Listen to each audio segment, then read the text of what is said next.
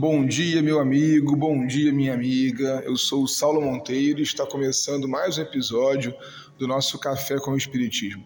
E eu quero te perguntar, como você está hoje, hein? Eu desejo sinceramente que muito bem, viu? Mas também quero te dizer que se não estiver bem hoje, se não foi possível ontem, calma, viu? Não fica mal por não estar bem. Faz parte do ciclo. Gente querida, estamos de volta àquela sequência combinada em que vou propor um entendimento de vários possíveis do que seja revelação de um ponto de vista espírita. Como vimos no primeiro momento, a revelação em geral está apoiada em um revelador humano com sua autoridade de comunicação com Deus. Como é fácil de presumir, não é essa a revelação espírita, já que se trata de uma filosofia sobre-humana e progressiva também. E por falar em progressiva, as reflexões de hoje estarão apoiadas diretamente no texto do primeiro capítulo do livro A Gênese, os milagres e as predições segundo o Espiritismo. Eu, particularmente, sou fã das perguntas muito interessantes que Kardec faz ali. Aliás, sou fã também da capacidade humana de questionar as coisas, sabe? Eu fico ali encantado como que aqueles enunciados vão respondendo, mesmo que ao fazerem perguntas, uma série de questões nas quais temos pensado. Diz ele assim, Kardec: Pode o Espiritismo ser considerado uma revelação? Nesse caso, qual seria o seu caráter? Em que se funda a sua autenticidade? A quem e de que maneira ela foi feita? É a doutrina espírita uma revelação no sentido teológico da palavra?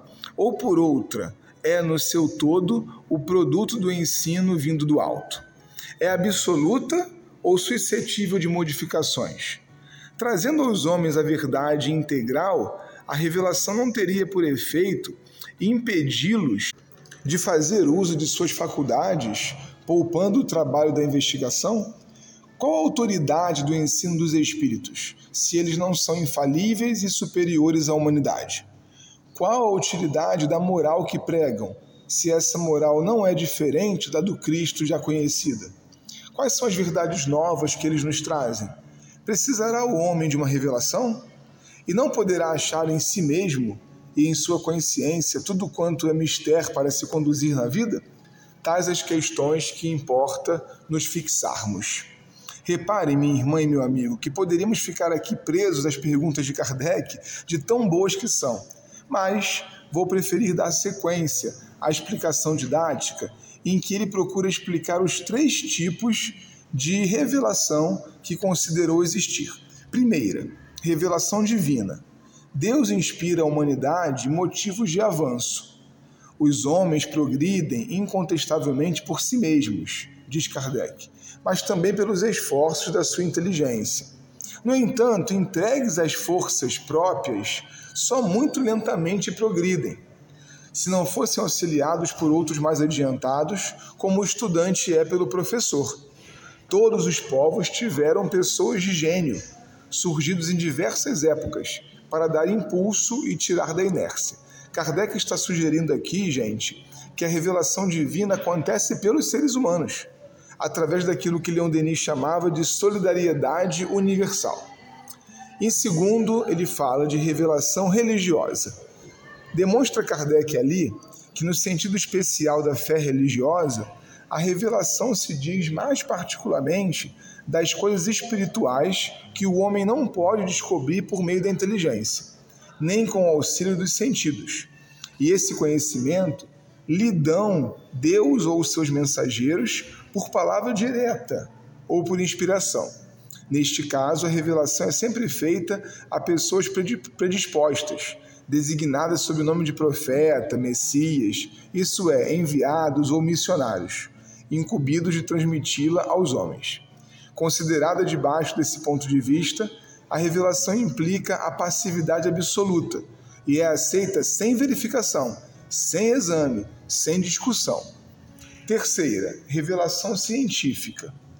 Deste ponto de vista, afirma Kardec, todas as ciências que nos fazem conhecer os mistérios da natureza são revelações.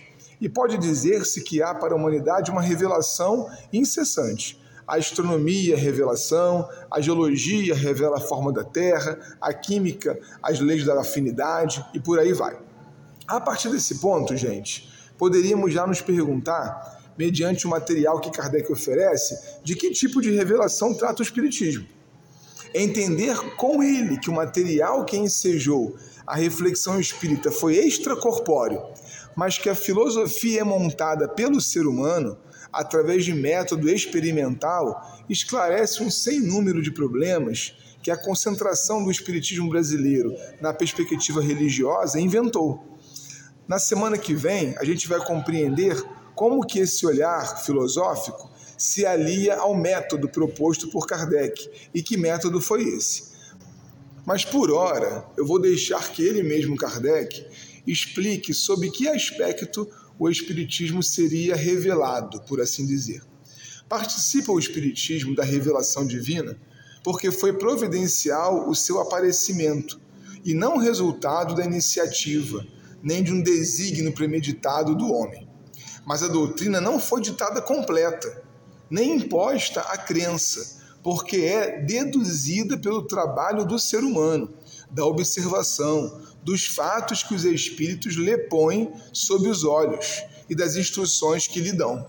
Instruções que o homem estuda, comenta, compara, a fim de tirar ele próprio as ilações e aplicações. Numa palavra, o que caracteriza a revelação espírita é o ser divino em sua origem e da iniciativa dos espíritos, sendo a sua elaboração fruto do trabalho do ser humano. Quem tem acompanhado, gente querida, essa série de temas contemporâneos, deve ter percebido que nem faz muito meu estilo trazer textos muito grandes para a nossa leitura compartilhada. Mas hoje foi muito necessário. Esses trechos de Kardec mostram como algumas de nossas práticas espíritas brasileiras estão na contramão da ideia original. Kardec entende sua pesquisa e sua obra como uma porta aberta para um jeito de explorar a realidade Quanto mais tempo dedicarmos ao seu estudo e mais métodos desenharmos de produção de conhecimento, mais vamos saber e mais se completará o Espiritismo.